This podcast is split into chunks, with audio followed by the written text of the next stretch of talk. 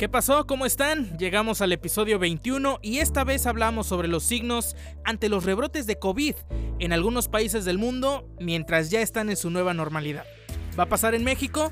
Hoy es 18 de junio del año 2020. Buenos días, buenas tardes y buenas noches. Soy Pedro Leal y como cada jueves la información hecha podcast está aquí, en Golpe de Realidad.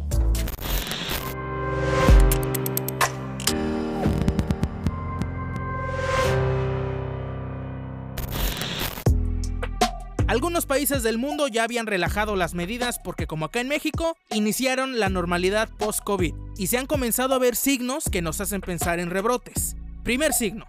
El martes, en Pekín, la capital de China, volvió a la alerta por un nuevo brote de contagios ahora en el mercado de abastos Shifandi, considerado como extremadamente grave por la cantidad de personas infectadas y por el tiempo que pasó en conocerse el primer caso. Según los reportes, 200.000 personas fueron al mercado desde el 30 de mayo, el sábado pasado empezaron a rastrear a esas 200.000 y hasta el momento han resultado positivas 127 personas. ¿Qué están haciendo allá? De entrada, y a casi dos meses sin tener contagios, pues tuvieron que volver atrás de su nueva normalidad. El uso de mascarillas es obligatorio otra vez, metieron reversa las clases presenciales, todos los niños y jóvenes desde casa, también los trabajos, las cafeterías, bibliotecas y espacios públicos operan al 30% y el transporte público es limitado y los vuelos hacia la provincia se han cancelado. Segundo signo, este está relacionado con el turismo.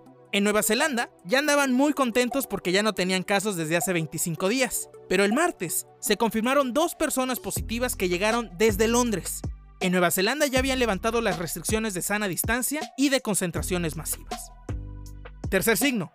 En Estados Unidos ya empezaron a ver complicado el asunto cuando los contagios suman ya 2 millones de personas. En Florida se reportaron 8.533 contagios en solo 7 días. En Texas reportaron en 2 días 2.500 hospitalizados. Por estos datos, científicos de allá empezaron a decir que se espera una segunda oleada, incluso sin haber terminado la primera. ¿Por qué? Muy fácil. A un mes de levantar las restricciones en Estados Unidos, las cosas están como si nada. La gente anda en fiestas, en centros comerciales, no pasa nada ya. Cuarto signo, este es de prevención, porque en Alemania, para reducir al máximo la dispersión de la enfermedad, los festivales, celebraciones, torneos y ferias seguirán prohibidas al menos hasta noviembre.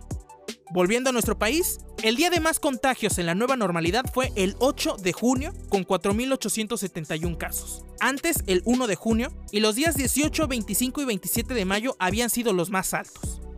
Es una realidad que hay que aprender a vivir con el virus y que todos los sectores están necesitados en reabrir para tener un sustento económico. Pero ojo, porque retomar la movilidad no quiere decir que podamos salir de casa a cualquier lado. Dos indicadores o dos variables son las más relevantes que determinan el riesgo de persistencia o rebrote. Son el número de personas en el espacio público a un mismo tiempo y la movilidad que tengan estas personas. Cuando hablamos de estas eh, activaciones de la actividad económica y social, no perdamos de vista la importancia de transitar pequeñas distancias. Mantengámonos en nuestro barrio, en nuestra comunidad, en nuestra colonia, todo el tiempo que sea posible y preferentemente mantengámonos en nuestra casa. Y por otra parte, el presidente López Obrador pues ya nos está invitando a salir apelando a que los mexicanos ya saben cómo cuidarse, aun cuando hay muchas personas en la calle sin respetar la sana distancia.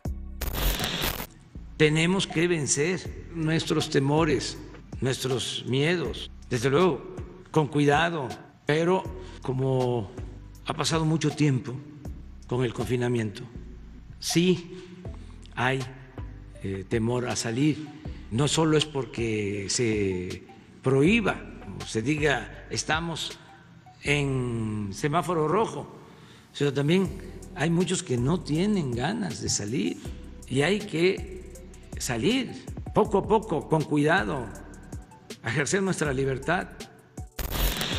En contraste, Mike Ryan, el director ejecutivo de emergencias de la Organización Mundial de la Salud, dijo que no hay que confundirse por mensajes que invitan a salir a la calle. Um, Creo que lo que hemos visto en todo el mundo es que los ciudadanos se sienten muy confundidos cuando reciben mensajes diferentes desde distintas partes del sistema. ¿Va a pasar un rebrote en México? Salud espera que ocurra en octubre. Pero si tomamos en cuenta que el relajamiento de medidas es una consecuencia común que ha propiciado que ocurran estos signos en el mundo, pues podría ser antes. La Organización Panamericana de la Salud advirtió que América Latina, el epicentro del virus, debe esperar en reabrir su economía o hacerlo paulatinamente justo para evitar rebrotes.